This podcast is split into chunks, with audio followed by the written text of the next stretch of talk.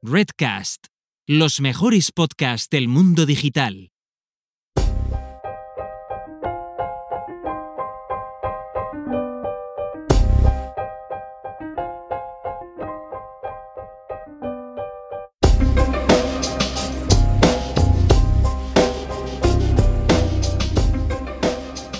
Tengo que reconocer que uno de los sectores de aplicación de la inteligencia artificial que siempre me ha producido más respeto es el de la psicología. Y realmente no sabría deciros muy bien por qué. Así que recuerdo hace ya algunos años leer sobre, sobre Lisa, un chatbot que fue creado en 1966 por Joseph Winsenbaum y que bueno, de hecho fue considerado el primer chatbot y que en esencia utilizaba un programa bastante sencillo que simulaba ser un psicólogo.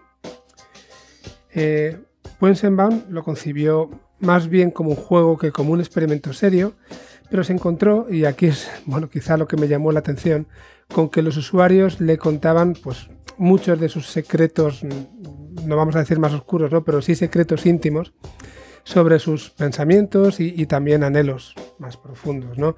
Y en mi caso, yo que soy un tipo más bien reservado, pues siempre he pensado que compartir información tan sensible con una máquina en este caso con un chatbot como Elisa, ¿no?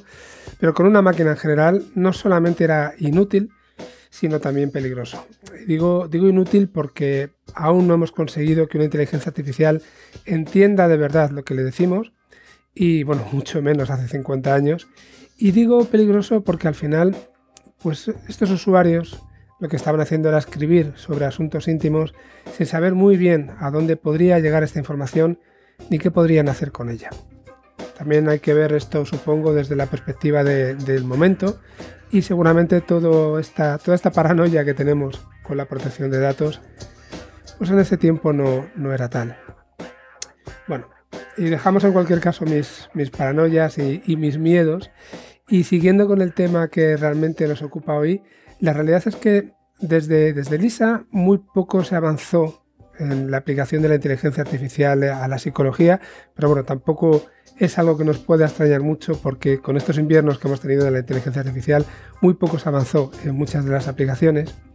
Y sí que ha habido algunos cambios en estos últimos años. Y os traigo, os traigo algunos ejemplos y podemos hablar de proyectos que utilizan, por ejemplo, Machine Learning, visión artificial y procesamiento de lenguaje natural para analizar lenguaje y analizar también los gestos de una persona y ser capaces de identificar señales de ansiedad en, humanos o también pues, se ha aprovechado el uso de inteligencia artificial en eh, análisis de vídeo para detectar cambios en la velocidad del pulso de una persona y confrontarlo con la evolución de una conversación en una sesión de terapia. Y bueno, podemos comentar incluso el uso de sistemas expertos para diagnosticar enfermedades mentales y proponer tratamientos. Nada tampoco diferente de, otros usos en, medicina de sistemas expertos. Bueno, se han hecho cosas, todo esto que os comentaba ahora quizá pueda parecer eh, algo complejo, pero también se han hecho cosas que aunque no sean tan complejas, no puedan parecerlo en primera instancia, pues pueden resultar útiles. Y para ello os traigo hoy una entrevista en la que hablaremos sobre Analízame. Analiza con dos zetas.me. Luego lo podréis ver también en, en los comentarios. Una aplicación que es capaz de analizar la personalidad y los valores y las competencias de las personas y que además lo hace de una forma muy sencilla para el usuario. En este caso, lo que hace es pedir como entrada un texto, un texto de mil palabras, y aplica inteligencia artificial para ofrecer directamente estos resultados. Y contamos para, esta entrevista con María Beunza, que es fundadora de Analízame y como veréis, una persona con una trayectoria muy interesante en temas relacionados con innovación e inteligencia artificial. Además tengo que decir que fue especialmente agradable hablar con ella, no solo sobre esto, sino también sobre muchos otros temas que fueron surgiendo. Y, bueno, hubo algo de experiencia personal también interesante porque yo mismo me analicé con Analízame, metí un texto y, bueno, estuvimos comentando entre, entre María y yo los resultados de, una forma bastante abierta. Con esto, pues no sé si me vais a poder conocer un poquito más, pero espero que los resultados estos resultados sobre mi personalidad nos asusten y espero que no dejéis de escuchar el programa. Por cierto, ya que hablamos de mí, me presento, yo soy Frankie Carrero y esto es Pensamiento Digital, un podcast centrado en inteligencia artificial y negocios en el que al final hablamos de todo lo que se nos pase por la cabeza.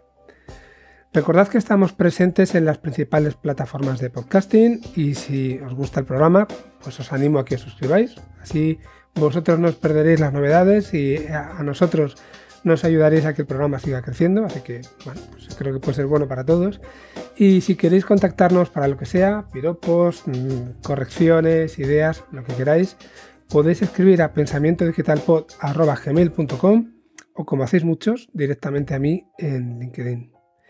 Y por cierto, esto me recuerda que en estos meses que no he podido publicar, que han sido unos cuantos, he recibido de, vosotros unos cuantos mensajes de ánimo y de interés por si todo estaba bien y bueno, pues estas cosas tengo que decir que me llegan bastante a, la patata, ¿no? Eh, os, agradezco a todos en general por esperar de forma tan paciente y tengo que decirlo, os agradezco también de forma un poquito más especial a los que me habéis escrito, porque de verdad ayuda mucho. Y otra cosa más, eh, no sé si alguno lo habréis visto ya cuando hayáis abierto el episodio, pero estrenamos un nuevo logo, un logo que diseñó mi compañero en Redcast, Tony Colom, y que espero que os guste. Y desde aquí le envío mis agradecimientos por, bueno, pues por su gran trabajo y también se los envío a Redcast porque al final han sido ellos los que lo han financiado. Así que nada, eh, os dejo con la entrevista a María y luego ya volvemos para despedirnos. Hasta ahora.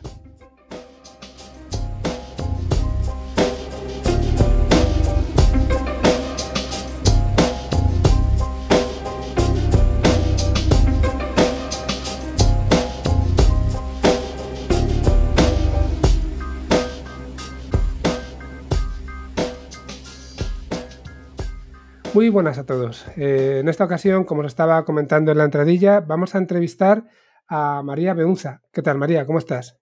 Muy bien, encantada.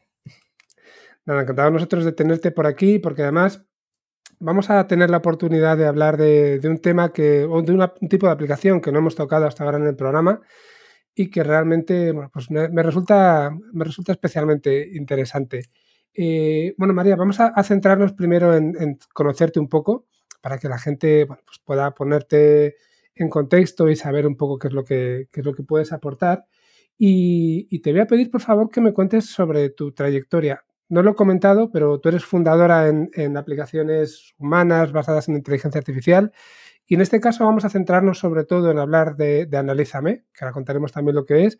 Pero bueno, podemos expandirlo a otras experiencias que hayas tenido con, con otro tipo de aplicaciones similares, así que nada, hablo yo mucho. Cuéntanos, por favor, cuál ha sido tu, trayectoria. Bueno, yo, yo, esencialmente me dedico a la innovación, me dedico a la innovación en consultoría y me dedico a la innovación como profe en la Universidad de Navarra.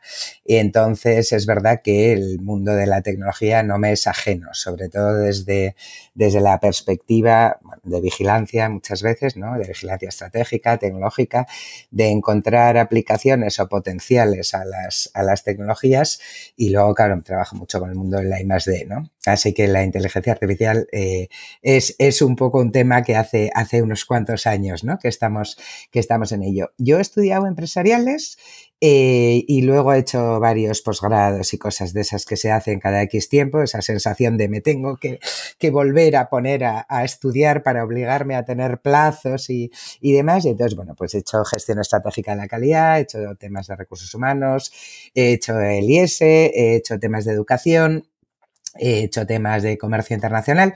Bueno, pues esto, según el país en que estuviera viviendo y la empresa en la que estuviera trabajando, pues iba, iba haciendo unas cosas u otras, ¿no?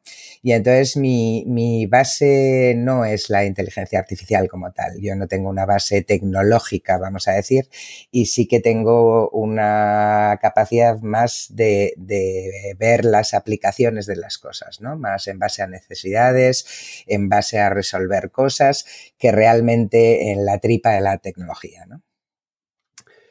Pues muchas gracias por contarnos sobre tu experiencia. Te voy a preguntar, ya que no eres una persona especialmente técnica en este caso, aunque has ido aprendiendo con, los años también, ¿cómo ve alguien un poco más desde fuera ¿no? las aplicaciones o la aplicación de la inteligencia artificial a, a, día de hoy? ¿Qué es lo que, cuando se habla de inteligencia artificial, qué es lo primero que te viene a la cabeza? Pues yo cuando me, cuando me preguntan, ¿no? ¿Y la inteligencia artificial qué hace? Y digo, pues hace operaciones y las encadena y lo hace muy rápido, ¿no? Y lo que nosotros hacemos es lengua y mates.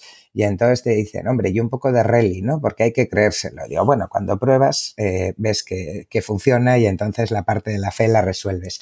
Pero realmente yo creo que la forma de explicar a alguien que no tiene ni idea lo que es la inteligencia artificial eh, pasa por decir, bueno, tú en un Excel cuando tienes fórmulas y tienes macros, pues ahí hay una serie de, operaciones y, se encadenan y, y, metes unos datos y obtienes después de una serie de operaciones otros, ¿no?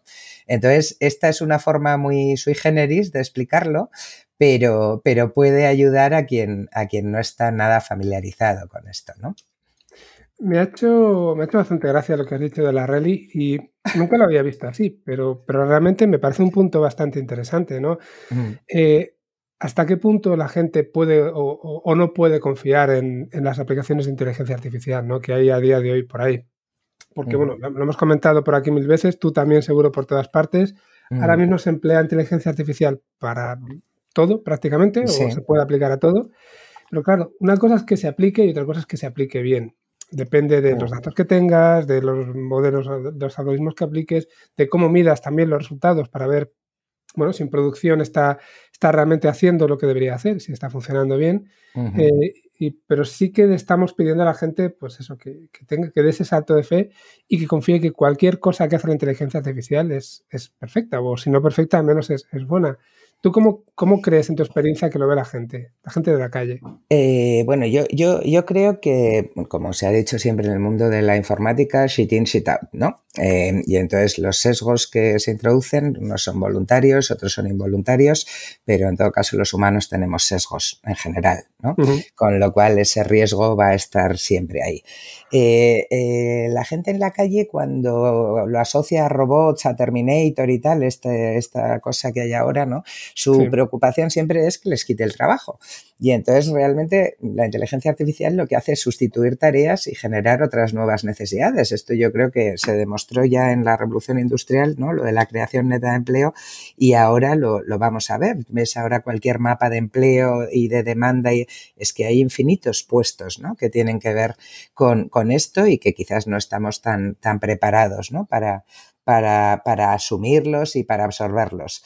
Em, lo que creo que es realmente importante en esto es la ética. Es decir, pues la bomba atómica eh, fue lo que fue y el uso que se estaba, que se había pensado desde luego no era ese, ¿no?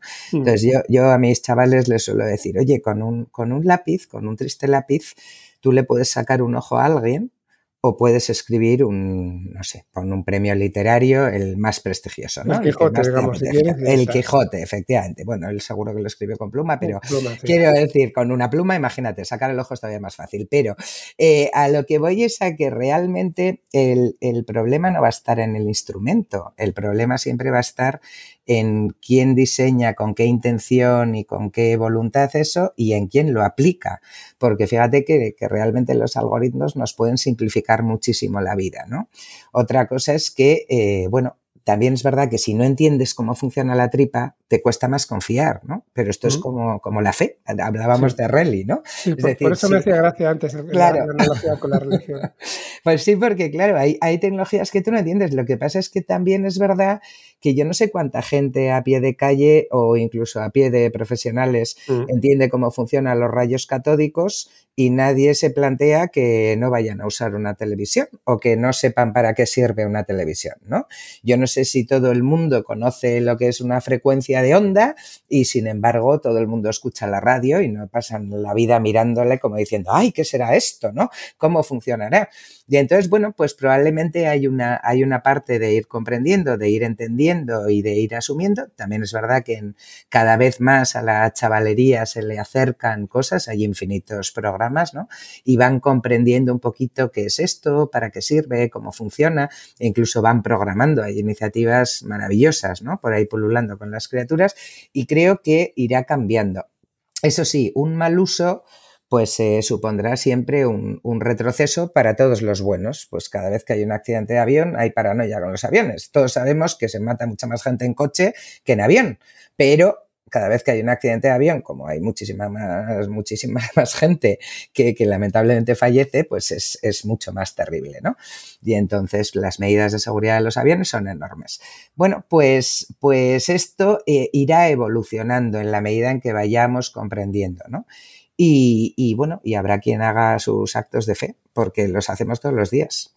Yo estoy segura de que el 90% de la gente que conduce un coche no sabría ni construir un motor ni te sabe explicar cómo es el ciclo desde que entra el combustible o desde que enchufas ahora ¿eh? un, coche eléctrico hasta que eso se pone en marcha. Así que iban en coche.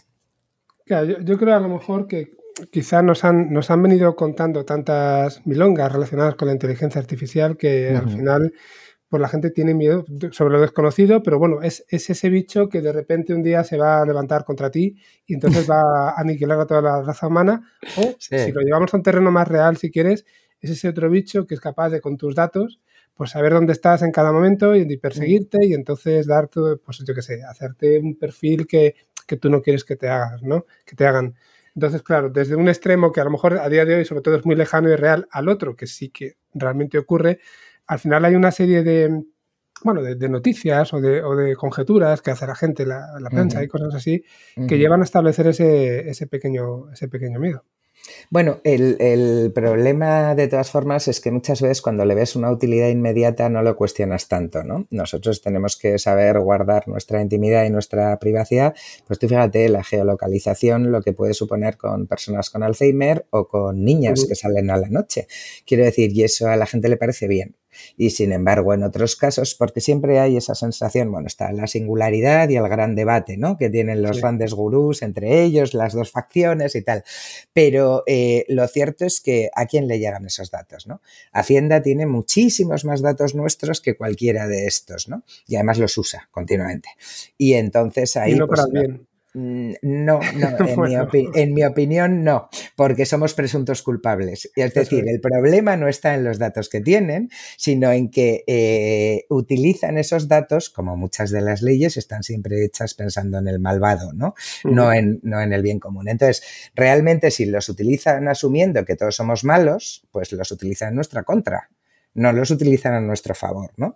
Entonces, esto va a pasar con la geolocalización y con todo lo demás. Quiero decir, yo entiendo los luditas, entiendo el que se quiera aislar y entiendo que haya desconfianza porque es verdad que bueno, pues el metaverso, todos estos temas de los que estamos hablando, nadie nos ha garantizado la integridad moral eh, de ninguno de los seres que están ahora en esas grandes tecnológicas, ¿no? Y todos sabemos que cuando alguien quiere ejercer mal el poder, y me da igual una potencia mundial, que eh, evidentemente lo que intenta es hacerse con las fuentes de información para, para evitar la libertad ¿no? y tener a la gente controlada. Pero el problema entonces es moral, no es tecnológico. Eh, ha habido espías siempre, la, defensa y la tecnología militar siempre han ido muy por delante de, de las aplicaciones civiles pues, pues eh, eh, luchar contra esto, bueno, cada uno tiene que tomar sus medidas y ver cómo utiliza la tecnología en su favor, ¿no? es la segunda vez que mencionas más o menos lo mismo. decías, hablabas de moral ahora, has hablado de ética antes. Desde tu punto de vista, falta todavía tener en cuenta, me refiero en la, aplicación que hacen las empresas ¿no? de la, de la inteligencia artificial. ¿Crees que todavía hace falta tener en cuenta y aplicar bien todos estos criterios éticos de los que por otro lado tanto se habla? ¿Se habla mucho? ¿Se hace poco de momento?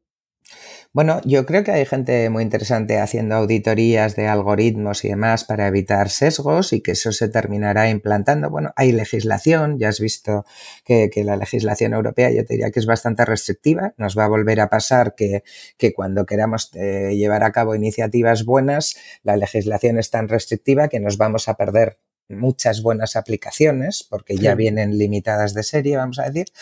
Eh, creo que hay posibilidades de que se aplique muy bien y creo que realmente la mayoría de las empresas, vamos a decir pymes o empresas industriales, eh, lo están utilizando para aumentar la productividad, para hacer las cosas mejor, para hacer predicciones, es decir, para algo que es bueno per se, ¿no? No, no, no nada malvado. Quiero decir, el mundo en España, el 99% de las empresas son pymes, no son multinacionales. Entonces, cuando hablamos de las empresas, tenemos que ver, oye, si alguien lo está utilizando para un mantenimiento predictivo, si alguien lo está utilizando para prevención de riesgos, justamente, o lo estás utilizando para, para predicciones de cosechas y para optimizar una cosecha, y sobre todo hoy en día, ¿no? Tal y como estamos con, con la escasez de recursos. ¿Eso es un mal uso? Yo creo que es un uso fantástico. Y otra cosa ya son, bueno, pues las teorías de las conspiraciones y de tal. Y hay truanes, pues, pues es que los va a haber siempre, es la condición humana. Lo que pasa es que al final parece que lo que interesa, al menos en la prensa, son esos pequeños casos, ¿no? Que son, que son negativos, que de repente se destapan y bueno, pero esta es la, sangre. En España nadie ve Telecinco, pero todo el mundo ve Telecinco, ¿no? Quiero decir, esto ya es otra cuestión. Los escándalos de, bueno, pues mueven más clickbait, ¿eh? Y mueven más gente, y mueven más cabreo en Twitter, y mueven más, bueno, mueven más las malas noticias. Eh, yo tenía un gran mentor en su día que decía que el ruido no hace bien y el bien no hace ruido, ¿no? Y, y, de eso que hace bien eh, eh, oímos muy poco ruido, ¿no? Y entonces, pues sí, las noticias son un poco escandalosas y, bueno, y los luditas quemaban las máquinas de vapor. ¿Qué te voy a decir? Habrá luditas y tiene que haberlos y está bien que cuestionemos las cosas. Yo soy muy partidaria de que, de que seamos transparentes, de que tratemos de tener esos códigos de conducta ¿no? y que nos demos unos principios de funcionamiento, desde luego. Bueno, eh, la verdad es que está siendo una conversación muy interesante, pero de momento no hemos empezado a hablar de tu libro. No pasa nada. Ahora, no pasa nada. y luego seguimos también derivando un poco por, otros lugares. Pero bueno, está bien así también tener una idea de, cómo ves tú la inteligencia artificial ¿no? y todo lo que hay alrededor. Y acabo aquí hablamos de inteligencia artificial y negocios, y esto que estábamos comentando tiene, tiene mucho que ver. Entonces, yo te he conocido a través de un contacto que tenemos en, común por, esta aplicación que estáis lanzando que se llama Analízame. Si alguien quiere echar un vistazo, aunque lo pondré luego en las, notas, es analiza con dos zetas punto me. Si no me he equivocado, ¿verdad? No te has equivocado, perfecto. perfecto. Y de hecho, yo he hecho una prueba. Ya luego lo, comentamos también en, en vale, momento. Vale. no me importa contar los resultados y así tú me puedes, me puedes guiar. No, sobre todo que, con que cuentes hasta qué punto te parece que, la inteligencia artificial se acerca a tu percepción, eh, esa es la parte interesante. ¿no? Quizá yo soy el menos adecuado para hablar de mí mismo. ¿no? Sí, lo tienes que contrastar. Sí, esa es una de las cosas para las que esto sirve, para evitar el sesgo de autopercepción. ¿no? Eso es. Y eh, bueno, pues entonces, hemos empezado a hablar de lo, que, de lo que hace sin decir exactamente lo que hace. ¿Qué es lo que hacéis en, Analízame? Bueno, Analízame, en, realidad son tres las plataformas que hay ahora. Una es Analízame, que es para, para empresas, recursos humanos, profesionales de orientación, de selección y demás. Eh, otra es Tutorízame, que es para centros educativos. Hay varios coles que lo están utilizando. Y otra es para, para psicólogos, ¿no? Para personas, bueno, pues del mundo de la salud mental que es terapeuta, analízame. Entonces, esto es eh, parte de un proyecto bastante más, bastante más ambicioso pero a día de hoy lo que, lo que estamos ofreciendo es un, asistente que a partir de, un texto, en el lenguaje natural de una persona, que puede ser la suma de varios textos, sí que, sí que queremos para la fiabilidad que tenga una determinada cantidad de palabras, que en este caso son mil, eh, a partir de textos se obtiene un, bueno, pues una valoración de de tu personalidad y además le hemos, lo hemos convertido en competencias, ¿no? La personalidad es algo que a la gente le parece un poco más, le da un poco más de yuyu, ¿no? Como la inteligencia artificial. Eh, y sin embargo, las competencias es un lenguaje que nos resulta más habitual, ¿no? En diferentes entornos profesionales, educativos y demás. Y entonces, bueno, pues eh, eh, introduces, copias y pegas tus mil palabras eh, y, obtienes con eso ese, informe eh, que lo puedes visualizar o te lo puedes descargar y las pautas de, interpretación. Esto, lógicamente, está orientado a profesionales. ¿eh? Ahora se puede probar gratis, pero no, va a estar así eternamente. Y, y, es sobre todo por esa parte de la fe que decíamos, ¿no? Oye, pues si quieres ver lo que da de sí, pruébalo y luego valoras. Y entonces, como te digo, esto forma parte, de, estamos con diversos proyectos de, investigación, con muchas instituciones, llevamos ya dos o tres años trabajando en esto y aún nos queda, nos quedan muchos desarrollos y mucho trabajo por hacer, porque nuestro objetivo es asistir realmente, ¿no? No solo aportar valoraciones, sino aportar pautas de actuación en función de esas valoraciones. Vale, lo, primero que me viene a la cabeza con lo que me has contado, lo primero, me parece, me parece una aplicación que tiene, realmente tiene mucha utilidad. Ahora hablaremos también del para qué se puede aplicar, pero precisamente tenéis tres plataformas, una que es Tutorizame, otra Analízame y otra para terapeutas, hemos dicho. ¿Esas tres plataformas, realmente esas tres aplicaciones, tienen detrás modelos distintos o realmente es un mismo modelo que se empaqueta de formas distintas en función de cuál es el destinatario, el usuario? Sí, son, son diferentes paquetes y, y lógicamente son diferentes bases de datos, quiero decir. Eh, al final, eh, cuando, cuando empecemos a aportar análisis grupales, bueno, por supuesto todo el mundo está anonimizado, ¿eh? o sea, esto mm. no, no tiene datos personales y una de las recomendaciones muy importantes también es que el propio texto que alguien incluya no tenga nunca datos No es que tengamos miedo de que pase nada, pero cualquier prevención es, es siempre, es siempre importante, ¿no? Son diferentes aplicaciones porque se destinan a segmentos diferentes y también porque tienen diferentes bases de datos. No es lo mismo la personalidad de, las personas menores de 18 años que eh, de las personas mayores ni de las personas que en un momento dado puedan tener una patología. Entonces, esto de cara al procesamiento y al ofrecer en un momento dado grupos normativos y, cuestiones comparativas, pues tratamos de que, de que la comparación sea con eh, personas, bueno, pues más, que sean grupos más homogéneos, ¿no? Vale. Y mm, ahora lo que hay, lo que hay debajo en realidad son, en estos momentos, lo que hay son algoritmos que son de IBM y que lleva un tiempo utilizando. ¿eh? Es un aplicativo de algoritmos de IBM que se comenzaron a utilizar sobre todo por temas de eh, consumo, comportamiento del consumidor y demás. Vale. Haces análisis de procesamiento de lenguaje natural, ¿no? sí, es, procesamiento de lenguaje natural y machine learning, sí. Vale, o sea, combináis, una vez que hacéis el procesamiento del, lenguaje, luego combináis diferentes no vamos a contar aquí la salsa secreta, pero bueno, aplicáis diferentes algoritmos de Machine Learning para poder sacar eh, los valores de estas variables, ¿no? De estas competencias. Claro, esto se basa en psicolingüística. En realidad, bueno, pues el procesamiento del lenguaje natural para según qué cosas es maravilloso y la psicolingüística, al final todos nos comunicamos, nos expresamos y nos mostramos a través del lenguaje, ¿no? Hay muchos lenguajes, ¿eh?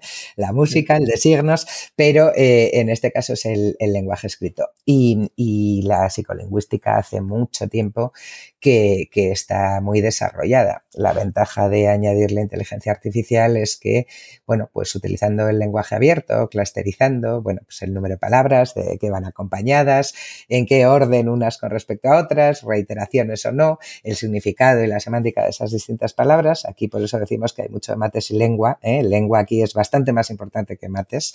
Entonces, eh, en función de eso se obtienen esas valoraciones. Esto se contrastó cuando se inició, eh, se contrastó con, con, resultados de test psicométricos, vamos a decir, los habituales, los instrumentos que, se utilizaban para medir personalidad y que se siguen utilizando, los tradicionales, vamos. Y entonces todo, todo el aprendizaje eh, se basó en eso, ¿no? En esos contrastes con muestras amplísimas, ¿no? Vale, o sea que habéis, lo habéis testado. Me venía a la cabeza el tema del salto de fe que hemos comentado antes, ¿no? ya que estábamos hablando de, religión, claro, tenemos que creernos, entiéndeme de buenas, ¿eh? No, sí, sí, sí. Los resultados son los adecuados, los habéis contrastado contra test psicométricos que se han realizado. Esto lo, lo contrastó IBM, ¿eh? como te digo, lo que hay ahora son algoritmos de, IBM, no son, no son desarrollados por, por, nosotros. Todo llegará, pero ahora mismo lo que, hay, lo que hay debajo son algoritmos de IBM. Sí, se contrastaron con psicométricos, exactamente.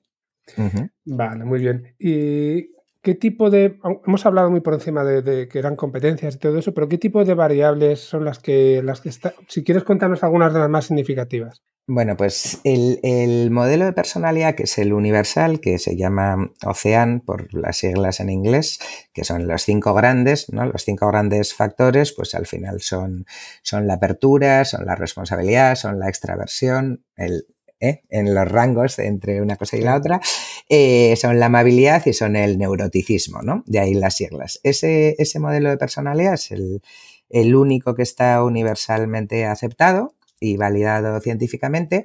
Y dentro de cada uno de estos, de estos grandes factores, por no, por no ponerme muy técnica, eh, existen muy diferentes facetas. ¿Qué pasa? Que, que, esto mide todas esas cosas que no somos capaces de medir en un examen o en un, o en un test de inteligencia, ¿no? Y el valor que aporta justamente es que, que no es fácil que el observador directo eh, quien, quien, valora eso tiene un sesgo subjetivo normalmente, en el caso de profes, de asesores, de coaches, de jefes, de compañeros, y, y, que las personas cuando llevan a cuando realizan un test también lo tienen. De hecho, con, con, la chavalería, una de las cosas que más contentos pone a los coles es que dice, jo, es que les traes un, un test porque, bueno, pues porque se usan, ¿no? Porque es lo que de alguna manera está está validado y a partir de la tercera pregunta los chavales empiezan a hacer pito pito gorgorito. Así que el resultado de eso a saber, ¿no?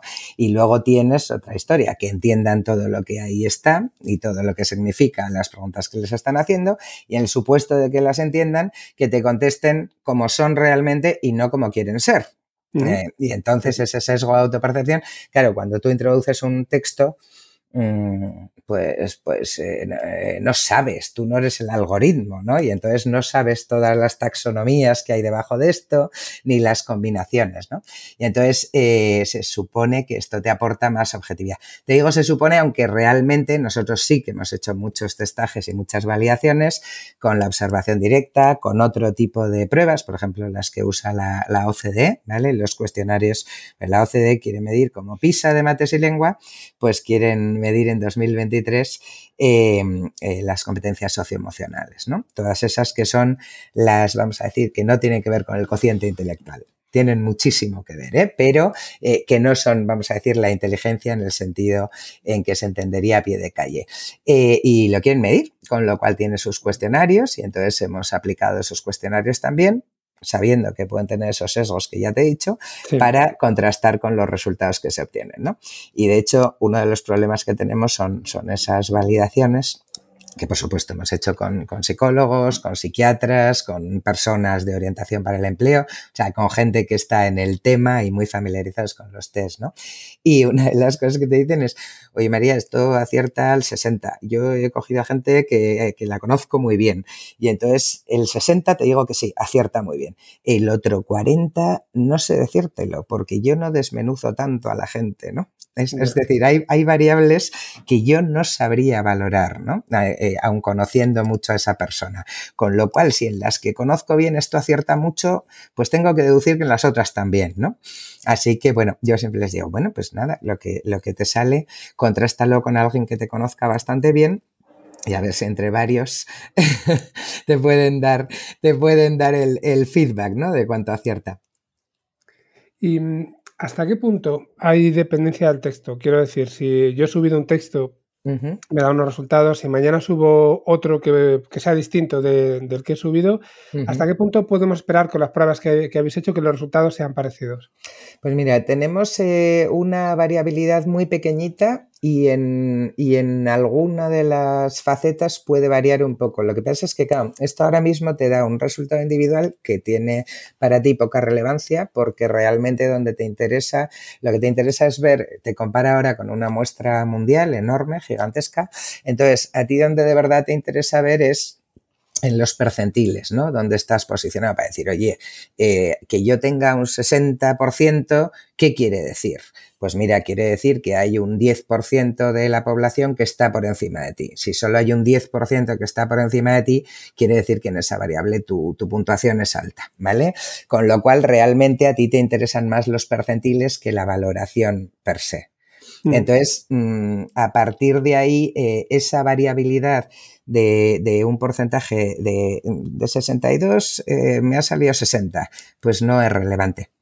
Quiero decir, en términos de la interpretación de para qué te sirve esto, no es relevante. Te interesa saber si estás en una zona de, eh, de promedio o en una zona alta o en una zona baja.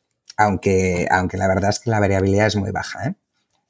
Y vamos a volver a ponernos un poco negativos en este caso, porque ya sabes, siempre hay agoreros y de repente alguien puede decir, es que esto es un sistema automático que a mí, me, bueno, va a hacer un análisis de mí y resulta que si alguien lo utiliza para una entrevista de trabajo, igual no, se va, no me va a querer contratar porque esto ha dado mm. muy negativo. ¿Hasta qué punto estos resultados son más negativos o más positivos? Por, estar, por el hecho de estar muy por encima del percentil, muy por debajo. Esto al final eh, ¿cómo se come? Mm, preguntándolo así en plano. No, no, pues estupendo, tienes toda la razón. Vamos a ver, aquí, eh, eh, primero, en personalidad no hay nada que sea positivo o negativo. Quiero decir, hay mucho estereotipo, ¿vale? Una persona introvertida no, significa que tenga un problema. Es evidente que si quieres buscar un director comercial, una persona muy introvertida no es el tipo de persona que vas a buscar, ¿vale? Entonces, el que se utiliza en selección, por supuesto, nosotros tenemos un, un, código de conducta ética digital y, por supuesto, la persona a la que vayas a valorar tiene, eh, tiene que saber que va a ser valorada, tienes que compartir sus resultados ¿eh? y, y, tiene que ser consciente de lo que ha obtenido. También, también te digo que, eh, bueno, yo no, no, me ha tocado hacer demasiados test ¿eh? como candidata, pero, pero yo no solía tener los resultados de los test que me hacían en selección. A ti no sé cuál es tu experiencia, pero el común de los mortales no comparten con ellos el resultado de un test, ¿no? Y tampoco sabes si están midiendo eh, una potencial patología, cosa que no es el caso. ¿eh? Aquí estamos hablando de cómo eres, no estamos hablando de detectar otro tipo de, cuestiones, ¿vale? Hombre, mm, las, las facetas o los factores que podrían suponer más Mm, a ver, ¿cómo, cómo, decirlo, ¿no? Que te podrían suponer más incomodidad, es que al final, pues eh, la resistencia al estrés y demás son cosas que te pueden parecer un poco más delicadas, ¿no? Pero bueno, yo he visto, he visto entrevistas y assessment en que la resistencia al estrés te la medían tirándote una pelota a ver cómo reaccionabas, ¿no? Entonces dices, bueno, en fin, seamos un poco serios, ¿no? Entonces, eh, que se puede utilizar para conocer más de ti, eh, como, como todos los demás test. Es decir, en, en esto no, no, va a haber una diferencia. ¿Que te ofrece una información mucho más completa ahora mismo que muchos de los test? Eh, posiblemente sí. ¿Vale? Entonces, mm, bueno, pues eh, eh, el que vayas a ser valorado para que haya una selección, pues es que los procesos de selección han existido siempre. Quiero decir, o nos cargamos los procesos de selección y todo el mundo es bueno, cosa que ya sabemos que no debería ser así, o, o, o, bueno, o aportamos a los procesos de selección. Mi, mi, visión, nuestra visión, esto le aporta mucho a la persona, le aporta mucho al proceso de selección y le simplifica la vida a todos. ¿eh? Entonces, bueno, eh, ¿para quién no es bueno? Pues para el que sabe hacer trampas en los textos. Sabemos que hay millones de academias donde te enseñan a trucar test para hacer oposiciones. Quiero decir, esto ya existe. Entonces, el que, el que quiere hacer trampas para no mostrarse a sí mismo, pues esto no le va a ir muy bien, seguro. El, que, el que quiera utilizar esto sin notificarlo a la persona y demás, pues hombre, estará incurriendo en algo que ha dicho que, que va a cumplir. Pues nosotros hacemos, eh, al registrarse tienes que dar el ok, ¿no? Ese código de conducta. Así que si estás haciendo un mal uso, te tendrás que hacer responsable de ese mal uso, ¿no?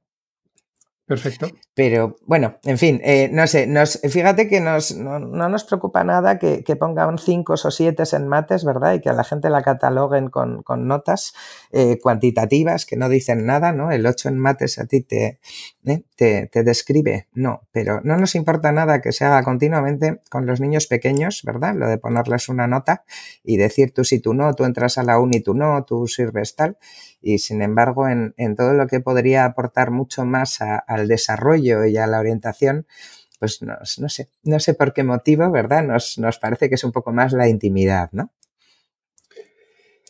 Vale, me, me, viene a la cabeza otra pregunta también relacionada, uh -huh. pero quizá yendo por otro lado. ¿Hasta qué punto hacerse un test de estos, uh -huh. eh, uno, uno mismo, ver sí. los resultados, te puede uh -huh. permitir trabajar en alguna de tus carencias y luego mejorarlo? realmente esto, esto llega a ocurrir. Si yo ahora alguna de las carencias, luego hablamos del mío, ¿no? Algunas uh -huh. de las cosas que me dan mal las trabajo durante dos años Eh, ¿Luego eso se ve otra vez reflejado en otro texto que yo pueda escribir? O... Te preguntan desde desconocimiento. Sí, sí, no, no, no, desde luego. Vamos a ver, la personalidad se puede malear. Malear desde el punto de vista psicológico, cuando te dicen que la personalidad es maleable, quiere decir que es modificable, ¿vale? Es cierto que hay, hay cuestiones que, bueno, que varían relativamente poco, ¿vale? Pero como todo, eh, con entrenamiento de trabajo hay cosas que tú puedes cambiar, ¿vale? Y puedes adquirir determinados hábitos y demás. Eh, la literatura científica, eh, bueno, pues hay muchos debates con esto y lo cierto es que hay determinadas características que dependen, eh, que cambian realmente casi con la edad, ¿no? Una persona adulta es, es algo más amable, según la persona, por supuesto, pero en general las personas adultas son más amables y más responsables, en general. Luego mm, hablamos de personalidad, luego de individuos.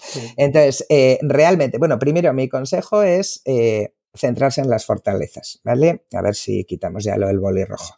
Es decir, eh, esto yo creo que la utilización inteligente es decir, joder, estas cuestiones eh, son, son mis fortalezas, soy una persona muy orientada al logro, por ejemplo, y esto puede hacer que yo tenga, bueno, pues una serie de retos en que sé que voy a poder persistir y demás, y que soy una persona organizada y esto lo tengo que, poner en valor, ¿vale? Y aquellas otras cosas en que sabes que, bueno, pues que, te pueden perjudicar para lo que tú quieras hacer, pues oye, eh, joder, soy una persona con mucha ansiedad social, ¿no? Me preocupa mucho lo que digo lo que opinen de mí y tal. Bueno, pues hay formas de trabajarlo para, para tú sentirte mejor y para, y para superarlo, ¿no? Pues em, bueno, te tendrás que poner a prueba, pero en el momento en que, o sea, yo creo que la bondad de esto es que, eh, que, te, que te ofrezca esa capacidad de verlo, de ver la foto, ¿vale? Luego la peli va a depender de ti, pero a partir de una foto tú puedes tomar decisiones, mientras que a partir de una intuición Mm. Sí. Es más va a estar equivocada, eso seguro. Claro, claro. Al final lo que, lo que tratamos es de aportar más datos, ¿no? Pues fíjate, como decimos, eh, bueno, hay, esto, esto a mí me lo comento siempre, ¿no? Yo creo que lo de ciencias o letras es un error, pero tú fíjate lo de la EBAU y todas estas cosas, cómo les está estresando a la chavalería, ¿no? Y luego resulta que la nota de corte, que al final es meramente académica y en general intelectual, es la que define quién entra o no. En, en algún avance que ha hecho la OCDE ahora, midiendo las competencias socioemocionales con instrumentos tradicionales, por supuesto, cuestionarios, pero en algún avance, fíjate que han visto que correlaciona negativamente la empatía, la empatía, eh, la creatividad y la, y la, bueno, la tolerancia al estrés, que lo han llamado, bueno, eh, y correlacionan negativamente con el desempeño académico. Entonces, o estamos midiendo mal el desempeño académico, o si lo estamos midiendo muy bien y esto es lo que queremos, no le pidas a un médico empatía, porque la nota de corte para ser médico es altísima y el tío que es muy empático, según esto, no es una persona con un altísimo desempeño académico. Entonces, hay, cositas que igual tenemos que cambiar. Y entonces, eh, realmente ese tipo de cuestiones que sabemos, realmente sabemos que son críticas eh, para el desempeño no solo académico, el profesional y el vital, realmente, pues hombre, el, que tengamos algo que nos ayude a, medirlas y a trabajarlas, pues creo que, realmente es un, un salto muy interesante, ¿no? Y que aporta mucho valor. Es, un debate interesante este que estabas comentando ahora y, vamos, no lo sé, a mí el cuerpo me pide muchos días el decir refundación total de la educación, tirar todo al, suelo y volver a empezar, porque arreglarlo es, muy difícil, pero creo que sí, estamos haciendo... No, hay mucha gente haciendo cosas, ¿eh? hay mucha gente de verdad, yo estoy muy en contacto con el, con el mundo educativo y como te digo, dentro de uno de los proyectos de investigaciones con coles, hay 15 coles ahora mismo en España que están utilizando eh, Tutorízame, ¿no? Eh, y más que, que se van a sumar, pero eh, hay mucha gente que está haciendo cosas fantásticas y que son muy conscientes de esto, ¿no? Y que separan muy bien la evaluación calificativa de la evaluación formativa. O sea, si esto lo trasladamos a los mayores, la evaluación calificativa es la que, bueno, te describo, ¿vale? Bien, mal, ¿vale? Rojo, mm, azul, negro, blanco, ¿vale? Eh, o, o, la evaluación formativa, es decir, el saber que esto está sucediendo quiere decir que puedo hacer algo con ello, ¿no? Y la, y la evaluación te tiene que ayudar a mejorar continuamente, no simplemente a describirte de una manera aséptica y, que no te aporte. Y hay de verdad mucha gente haciendo cosas fantásticas. ¿eh? Yo de verdad que rompo una lanza porque a pesar de esto pasa como con la inteligencia artificial, solo oyes los dramas y los animales, ¿no? Y el ruido no hace bien y el bien no hace ruido, acuérdate de eso. Hay muchísima gente haciendo cosas espectaculares, de verdad. El tema, eh, el tema es hasta qué punto realmente es mucha gente o es, marginal. ¿no? Yo he dejado de ser profesor de universidad, que lo he sido durante 20 años, primero a tiempo completo, luego a tiempo parcial, pero lo he dejado hace pocos meses y una de las cosas que me ha llevado a hacerlo ha sido el desencanto, ¿no? el ver que no, cuando intentabas hacer ciertos cambios, o no solo tú, sino más gente, al final terminaba en, en, agua de borrajas. Si me cuentas que tú tendrás una visión mucho más abierta, que sí que de verdad hay gente haciendo cosas, pues me das una alegría hoy. Mucha, pero además en el mundo universitario también. También te digo que va a haber una colisión, ¿eh? porque el sistema educativo, vamos a llamarle obligatorio, ¿vale? Hasta los 16, eh, está haciendo muchísimas cosas y yo veo profes, yo ya te he dicho que, que doy clase en la uni, ¿eh?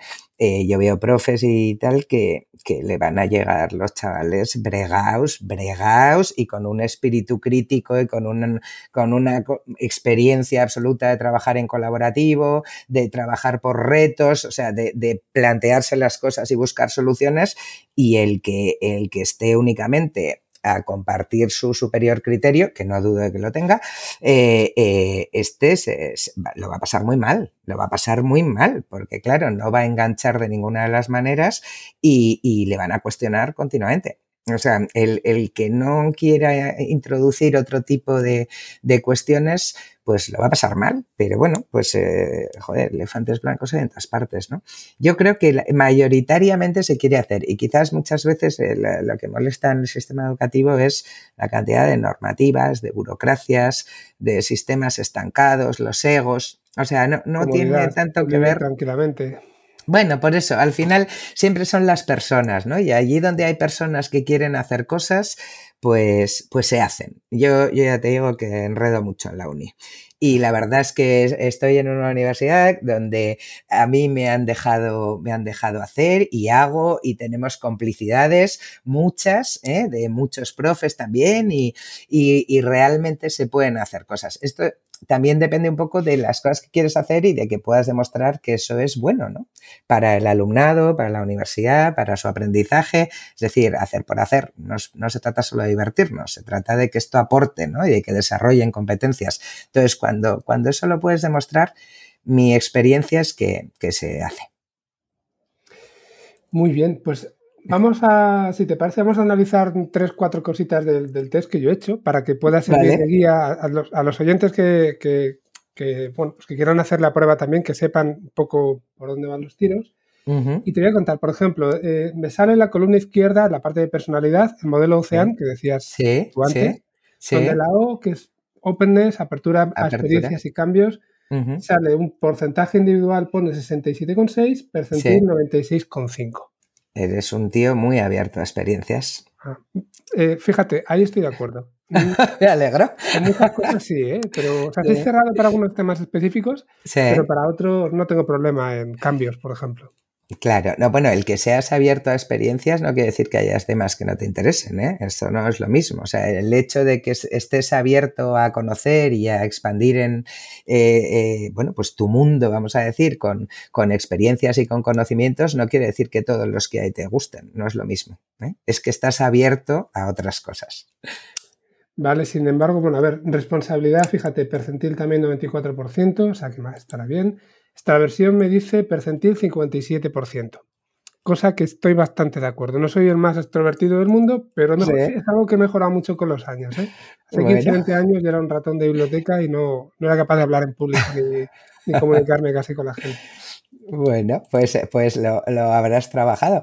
Tampoco pasa nada, ¿eh? Por ser introvertido, de verdad, ¿eh? No, no, no, no, ha sido natural. Antes era profesor de universidad, hace 10 años, 12 años, monté una empresa sí. y me cambió, porque las, las, responsabilidades, el rol que yo tenía, cambió por completo y me tuve que adaptar a, a eso. No me salía natural, pero me tuve que adaptar. Luego, esto sí que me ha dejado bastante chafado, si quieres que te diga la verdad. La amabilidad.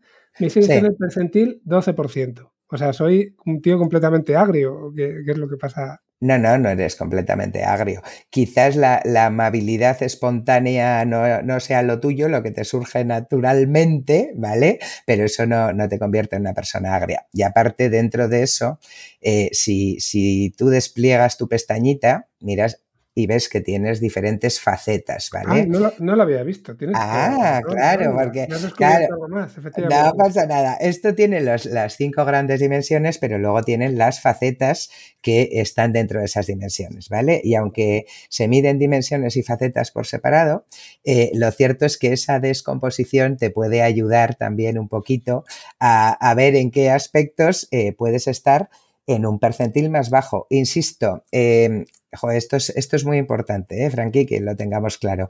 Eh, no, hay, no hay cosas que sean buenas ni malas. ¿eh? Y luego también es verdad que los cruces entre unas y otras, si, si has llegado a tu informe, verás que hay una I ¿vale? Y que lógicamente esto hay que tratar siempre de, eh, de plantearlo con un profesional, ¿eh? No es para el usuario final, vamos a decir. Pero si, si ves la I, ahí tienes un, bueno, pues unas pautas de interpretación, es muy largo, no te va a dar tiempo hoy a, hablar sobre todo eso, pero en esas pautas de interpretación también se trasladan, bueno, pues los cruces entre, no es lo mismo tener una, una extraversión baja y una responsabilidad alta que, eh, quiero decir, aquí no, el, el, análisis individual de cada punto no, tiene sentido. Eh, sí tiene sentido. sí, pero que un hay primer, que ver la película es, completa. Es un primer, es un primer, una primera pincelada, no es desde luego el punto fino. ¿eh? Vale. Y luego en la, parte de la derecha hay una división entre necesidades y valores. ¿Qué es lo que significa cada uno de, estos dos? Vale, pues en eh, las necesidades al final lo que son es, vamos a decir, un poco tus, tus ambiciones, ¿no? Eh, ¿qué, ¿qué, prefieres? ¿Qué te gustaría? ¿no? Eh, y, las motivaciones son realmente las creencias que, eh, están por debajo de, tus tomas de decisiones, de tus actuaciones y demás. ¿no? Y entonces, bueno, pues las, necesidades se, han trabajado, esos algoritmos lo trabajan a partir de, del modelo de, de CAFOR, que es el de necesidades universales, ¿eh? y que mezcla bueno, pues dentro de binomios entre libertad y estructura, entre emociones y familiaridad, entre armonía y desafío, y entonces a partir de tu personalidad, porque esto lo, extrapola a partir de las variables de personalidad, eh, lo que nosotros aquí, por ejemplo, no hemos querido ofrecer una, puntuación porque no nos parece relevante, ¿vale? Lo que estamos ofreciendo es un, ranking, no, no un ranking porque tengas que rankear, sino porque de alguna manera aquellos valores que son más altos son los que podríamos decir que son, eh, o las necesidades son más altas, son tus, tus prioritarios, ¿vale? Los que, los que de alguna manera más buscas. Y los que tienes más bajos no quiere decir que no, que no te preocupen, sino que para ti no son prioritarios, ¿vale? En tu manera de, de funcionar. No sé si, si me he explicado. Sí, sí, y de hecho te, tengo que reconocer que yo creo que coincide bastante, por ejemplo, en las necesidades, te digo los cinco primeros, que son los que destacan, es armonía, curiosidad, amor, practicidad y libertad. Y yo creo que sí, que realmente son las cosas que, sí, de alguna forma... Que tú buscas, ¿no? Habitualmente, que tienes como, como preferencias. Bueno, pues, pues, pues, pues qué bien que, que, estés de acuerdo. Sí, sí, sí. Vamos. Eh, ya te digo, es, es, verdad que luego entiendo que hay que analizar todo en su conjunto para poder sacar una conclusión, evidentemente. Espero que nadie mm. esté pensando si soy mejor o peor por, por esto que estoy diciendo aquí. pero... Yo creo que no, yo creo que no. Eh, pero, pero sí que es verdad que yo, eh, vamos, eh, esto, esto se debe de, de, analizar y de trabajar con personas profesionales, ¿vale? Esto es importante que, que nadie se lance al ruedo a partir de información muy puntual a hacer interpretaciones porque se puede equivocar y se puede hacer daño a sí mismo, Y esto no es el objetivo, todo lo contrario. Sí, luego, bueno, para que la gente lo tenga en cuenta, ese documento que acompaña al de la I, que me estabas comentando antes, son 57 páginas, o sea que da para... Da para mucho, da para mucho. para un buen rato. Sí, bueno, en, a ver, eh, un profesional de la psicología sabe, sabe interpretar eh, eh, muchas de estas cosas, pero también es verdad que, bueno, las, las pautas, el tener a mano según qué cosas y tal, le ayuda muchas veces a explicarlo a otra persona o a compartir con esa persona esos resultados. bueno, pues le da pie a esa conversación, vamos a decir, ¿no? En lugar de una manera muy psicométrica, de una manera más expositiva. Y entonces, bueno, y luego, claro, hay, hay pues departamentos de orientación en colegios o personas que hacen orientación vocacional, que ya tienen mucha experiencia y que, y que no necesariamente puedan estar familiarizados con un modelo u otro, en que les estás echando un cable y que rápidamente se retrotraen a aquellas cosas que conocen y lo interpretan a toda mecha, vamos. También lo hemos probado con, gente que se dedica a la orientación para el empleo, además de desempleados. Sí, sí, sí. Ahí, ahí la, dificultad, y es una de las cosas en que estamos trabajando, que es el tema de la voz, ¿no? La dificultad que somos conscientes de que nos queda camino todavía es eh, el encontrar el, el que sea más o menos fácil tener esas mil palabras recopiladas. Alguien que escribe en un blog o tal lo tiene muy fácil para coger tres posts o alguien que escribe una carta de motivación o, o sea, hay, hay determinados formatos que son más accesibles, ¿no? Pero quizá una persona con baja cualificación pues le cuesta algo más. Fíjate que estamos trabajando con un, con un cole con personas con, discapacidad, discapacidad importante, eh, un cole de, educación especial. Y ellos están, están haciendo sus notas de voz, los profes van a transcribir eso sobre todo para evitar que no haya cambiado palabras, ¿eh? se van a respetar la forma de, hablar de, ellos. Y, están encantados porque, porque se trabaja poco en las competencias socioemocionales de, de, la chavalería con dificultades, ¿no? Te centras, lógicamente, en que puedan superar pues, las barreras de, que les ocasiona su dificultad, pero muchas veces se trabaja poco en el bienestar emocional ¿no? de, de esos niños bueno, pues ellos eh, ahora están haciendo ese, ese truquillo de usar un, software, pero nosotros es algo que queremos eh, empezar a ofrecer lo antes posible, porque facilitará bastante, eh, bueno, pues que con determinados colectivos puedas, puedas trabajar. Me parece una iniciativa genial, la verdad. Y bueno, pues con todo esto que hemos estado hablando, ¿hacia dónde queréis ir? ¿Cuáles van a ser vuestros siguientes pasos de, Analízame y el resto de aplicaciones, ¿vais a seguir sacando otras? ¿Vais a, trabajar en mejorar los modelos? ¿En qué os vais a centrar? Sí, vamos a trabajar mucho en mejorar modelos, en hacer nuevos desarrollos. Eh, estamos trabajando mucho en, la parte de intervención, que le llaman en educación o en psicología, ¿no? Es decir, oye, a partir de esto, eh, posibles actuaciones, ¿no? ¿Qué, recomendaciones hay? O sea, al final nosotros queremos eh, llegar a tener un asistente de verdad, ¿eh? que te ayude a tomar mejores decisiones. Eh, será un asistente, no será un agente, es decir, jamás decidirá. Esta línea también la tenemos muy clara. ¿eh? Será la persona la que decida. y entonces, bueno, pues nos queda voz, nos queda desde luego nuevos desarrollos que tengan que ver con acercarlos todavía más a las competencias y que la personalidad sea una parte, pero que, que, estemos todavía mucho más en el lenguaje, vamos a decir, que se utiliza cotidianamente. Eh, bueno, que introduzcamos otros, elementos de valoración y que ofrezcamos cuadros de mando que incluyen muchos más inputs que este. O sea, para nosotros este es solo un capítulo del libro ¿no? que queremos escribir. Y entonces nos queda, nos queda un rato. ¿Y vais a trabajar también en otros idiomas? Pues mira, eh, eh, ahora mismo se puede hacer en castellano y en inglés porque los algoritmos que están debajo de IBM, como te digo, eh, bueno, trabajan en, en, varios, pero hemos puesto castellano e inglés. Pero este es un tema que nos lo preguntamos, ¿vale? Porque Igual esto es una guerra personal, ¿eh? pero la inteligencia artificial se mueve mucho en chino y en inglés, que está muy bien. Pero yo creo que, mira, acaban de anunciar ¿no? el ERTE de la IA y el español, ¿no? que han anunciado como uno de los grandes proyectos estratégicos ¿no? del Next Generation. Y, y somos 600 millones de hispanohablantes. Y, y, a mí me gustaría que los corpus y, y demás, sobre todo hablando del procesamiento del lenguaje natural, no vivan de transcripciones ¿eh? porque la sutilidad del lenguaje es enorme y cuando tú dices qué guay, mm, transcripción del inglés de qué guay no vas a encontrar.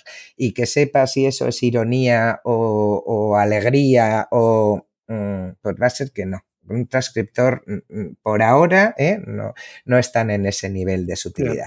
Entonces, eh, bueno, hay, que analizarlo, ¿eh? pero yo me inclino por, por hacer cosas muy buenas en castellano. Muy bien, tiene todo el sentido del mundo. y mm, antes, al principio hemos estado hablando de inteligencia artificial en general y, todo eso. Te voy a preguntar también cuáles son para ti las, las, aplicaciones que a corto plazo que tú hayas detectado van a, van a despuntar más, ¿no? Inteligencia artificial. ¿Dónde ves que se está a lo mejor abriendo un hueco donde antes no lo había o donde está tomando un papel más, más, importante? Bueno, yo creo que claramente en la industria eh, es evidente ¿no? la capacidad de procesar muchísimos datos y, y, aportar en un momento dado datos bastante verídicos y predicciones, todo lo que ayude a tomar mejores decisiones eh, va a ser fantástico. Todo lo que reduzca incertidumbres y riesgos va a ser fantástico y de hecho se están haciendo muchas cosas. En el mundo del derecho se están haciendo muchas cosas también, en el mundo legal. En el mundo de la salud eh, se están haciendo ya hace mucho tiempo, pero se están haciendo cosas geniales. A mí que, que un médico, pues es que si tú eres médico sabes mucho y te actualizas todos los días, más vale, ¿no?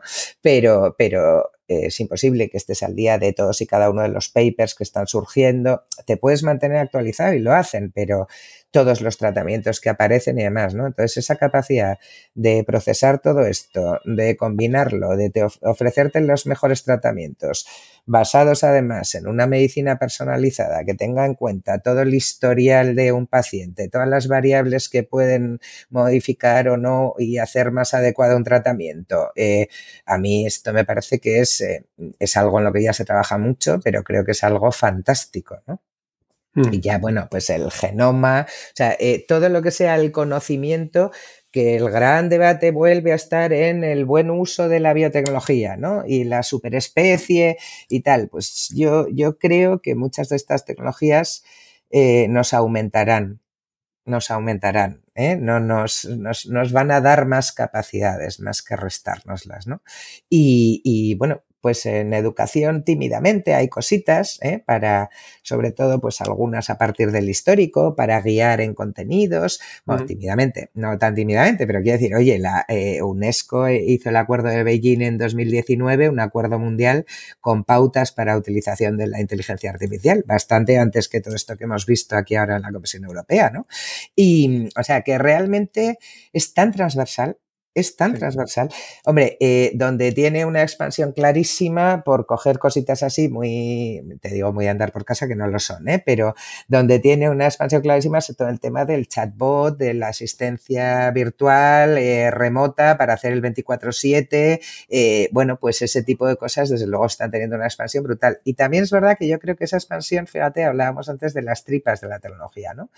Cuanto, cuanta más capacidad tienes. Antes una página web exigía un conocimiento de programación importantísimo, ¿no? Ahora con, más o menos diferencias estéticas y de otro tipo, para que no me maten los programadores, eh, lo cierto es que cualquiera se puede hacer una página web, ¿no?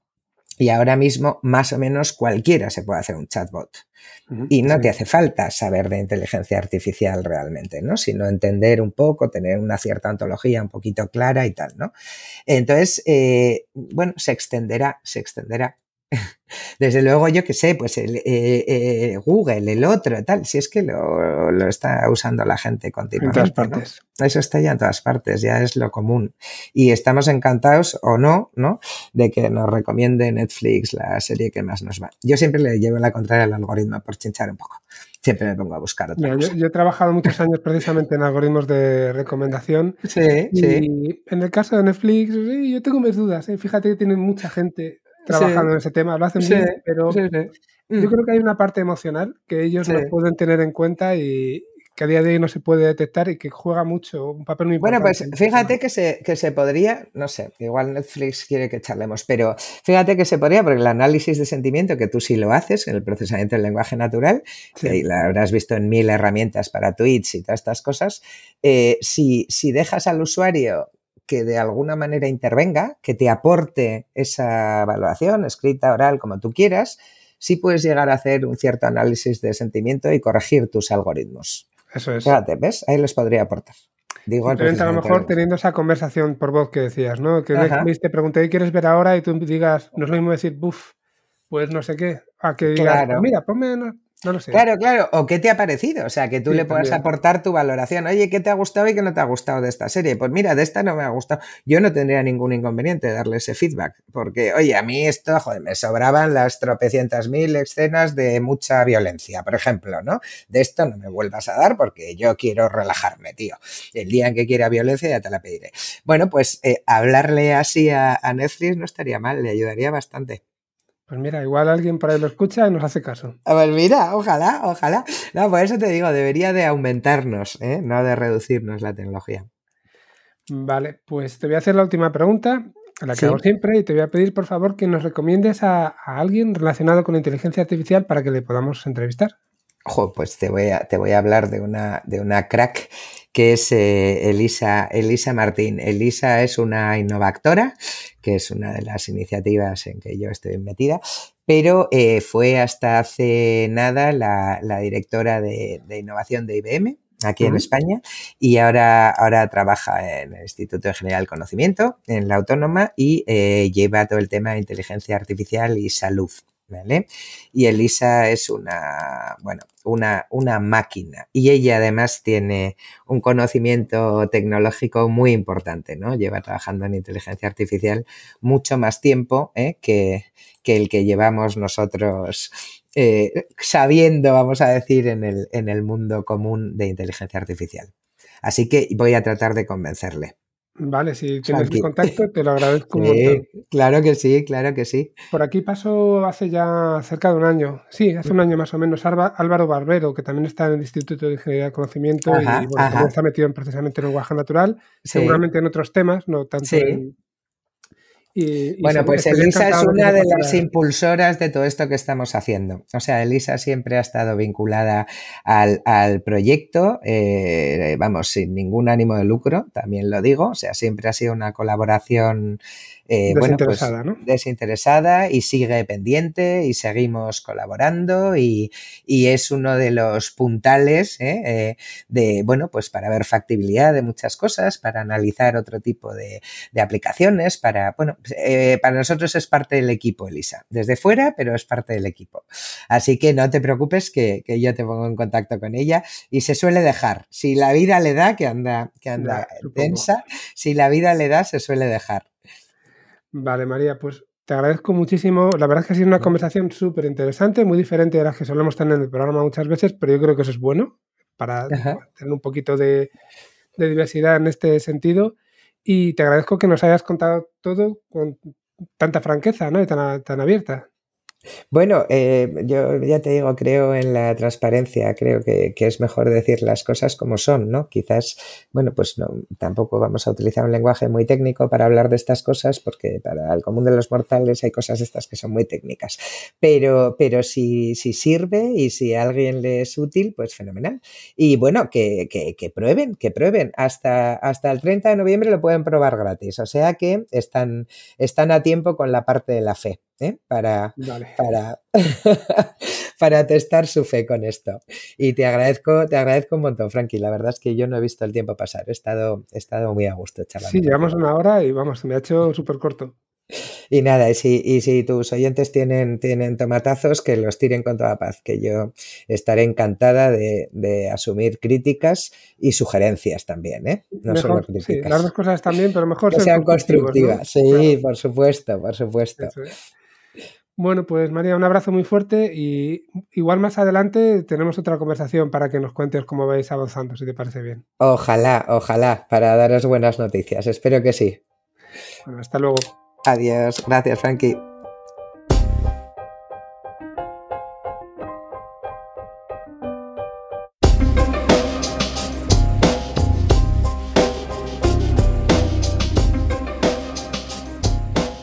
Espero que os haya resultado interesante la entrevista con María y espero también que este análisis que hacíamos, en este caso de mi perfil, pues no os haya asustado demasiado y, bueno, supongo que si estáis aquí escuchando esto es porque así ha sido, ¿no? Eh, recordad, como os decía al principio del programa, que estamos presentes en las principales plataformas de podcasting, que si os gusta, pues eh, os animo a que os suscribáis, incluso que nos escribáis alguna, alguna review, nos pongáis cinco estrellitas, lo que veáis, solamente cuando vosotros penséis que se lo merece. Y mm, si queréis contactarnos para lo que sea, os recuerdo también que nos podéis escribir a pensamientodigitalpod.com o directamente a mí en LinkedIn. Nada más, eh, como siempre os mando un abrazo desde aquí. Tengo preparados ya grabados algunos programas y otros cuantos que van a venir muy prontito y espero volver a coger una racha que sea constante. Un abrazo a todos. Hasta luego.